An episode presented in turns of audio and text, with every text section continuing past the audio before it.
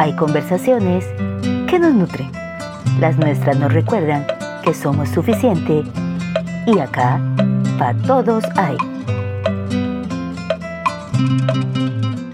Hola, hola, muchas gracias por estar de nuevo con nosotras en un episodio más de Pa' Todos Ahí. 20 episodios. ¡Wow! Pero si hay algo que no es tan guau y que a mí me da pereza hacer, Ale, es algo que no tiene propósito. Te entiendo. Hacer algo sin propósito es, es tan aburrido. Pero, digamos, dame un ejemplo. ¿Qué es algo que a vos en el día a día te parece sin propósito? Planchar, sobre todo planchar un jeans. No me hace gracia en general planchar. Obvio, hay ocasiones que es necesario, pero todo el tiempo. Planchar absolutamente todo. Hasta los pañuelos los planchaban antes. Bueno, la verdad yo nunca he conocido a alguien que diga, planchar es mi pasión. Bueno, Agatha Christie le encontró propósito a lavar los platos, porque ella decía que los mejores asesinatos para hacer sus tramas de misterio se le ocurrían mientras hacía esa labor. Tal vez haya alguien que mientras plancha planea algo, pero yo Matar no. a alguien. bueno, eh, yo pienso que planchar tras de cansado es aburrido, pero en fin. En nuestra conversación anterior, el tema era la dirección y uno de los tips que compartimos para encontrar dirección era planchar. No mentira.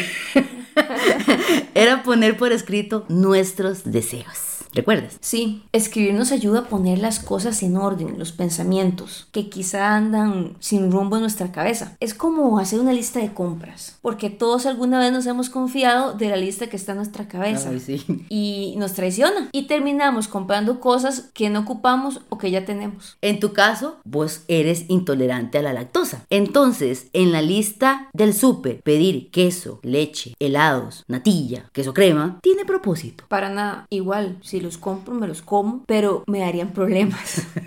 Las cosas en nuestra vida deben tener un propósito. Si no, ¿para qué? Pero si es nuestra vida la que carece de propósito. Eso está duro, Mili. Sí. Sentir que caminamos sin propósito nos hace andar por la vida sintiéndonos vacíos. Aquí voy yo con, bueno, No me digas, un documental. sí, yo y mis documentales. Pero bueno, en uno que vi hace casi dos años, lo vi en una plataforma que todos conocemos llamada Netflix y se llama Mi Maestro el Pulpo. Viéndolo me quedaron reflexiones que quiero compartir con el monto. Y van orientadas al tema de hoy. Aquí va como una, ¿qué? Sinopsis sería. Una pequeña sinopsis. El director de este documental es un hombre que estaba pasando, sin saberlo, por una crisis de mediana edad. No lograba conectar con su esposa ni su hijo, y menos consigo mismo. No lo dice, pero parece no sufrir por falta de dinero, puesto que tiene todos los días la rutina de practicar buceo libre en un bosque de algas cercano. O sea, ¿verdad? Vive en una casa en la playa. Y en sus inmersiones conoce un pequeño pulpo. Poco a poco se obsesiona con el animalito, hasta que logra tener una especie de relación con la criatura, que es tremendamente inteligente, recelosa y enigmática. Conforme se sumerge una y otra vez cultivando esa amistad, va descubriendo la dura vida que debe enfrentar a diario el pulpo y es testigo de cómo resuelve cada obstáculo de manera rápida y eficaz. Poco a poco se apasiona también con el bosque y su biodiversidad, de tal manera que necesita compartir esta belleza e invita a su hijo. Y por medio de esta experiencia, el director encuentra un nuevo propósito para su vida, cuidar de ese bosque de algas, empezando por recaudar fondos con el documental. Me encantan. Gracias por compartir esos documentales. En especial porque hay algunos que yo no vería porque son demasiado tristes.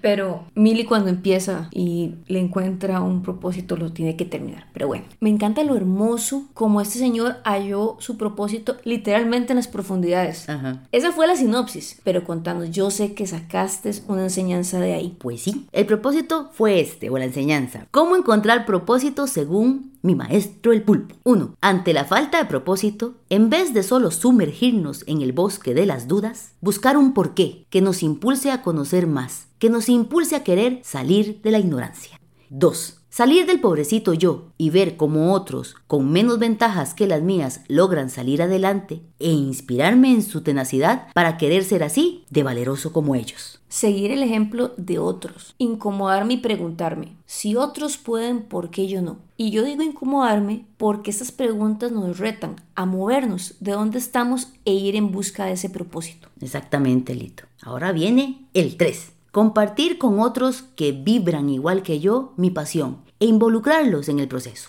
Y este, este me gustó. El 4. Buscar ayudar a otros siempre le dará propósito a mi porqué. Y viceversa. Mi porqué siempre le dará propósito al ayudar a otros. Sí, y esto que mencionas me lleva a formular otra pregunta. ¿Cómo ayudar a otros? Y es que no solo se debe tomar desde el punto de vista altruista extremo, en el que doy todo de mí. No, no, no, no nos referimos a eso. Esta pregunta nos guía a despertar nuestro modo búsqueda. Acá les va un ejemplo de alguien que yo admiro mucho. Mi mejor amiga siempre ha amado el baile. Ha bailado desde que estaba muy pequeña en grupos semiprofesionales de folclore. En un momento, cuando estaba sin trabajo, tuvo la oportunidad de enseñar a un pequeño grupo de niños y por años les ha enseñado con mucho amor y dedicación. Pero esta experiencia la llevó a darse cuenta de que tenía una pasión por enseñar y al día de hoy está a las puertas de graduarse en educación. El camino a buscar nuestro propósito puede ser largo y definitivamente tendremos que hacer sacrificios, pero solo arrancar la búsqueda es mucho mejor que quedarnos quietos.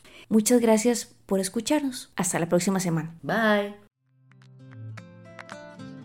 Hay ideas frases o palabras que nos generan preguntas o nos llevan a respuestas, porque quedan ahí en nuestra cabeza rebotando cual bola en una cancha de juego.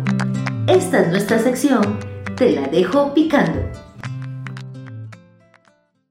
Demóstenes dijo, las palabras que no van seguidas de hechos no valen nada. Ahora me pregunto, ¿mi palabra vale? De esto lo haremos la próxima semana. Te la dejo picando.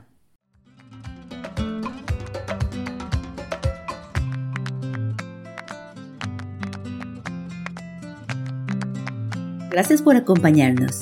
Nos encontramos la próxima semana. Te recordamos que en Instagram y Facebook somos Identidad para Todos Hay.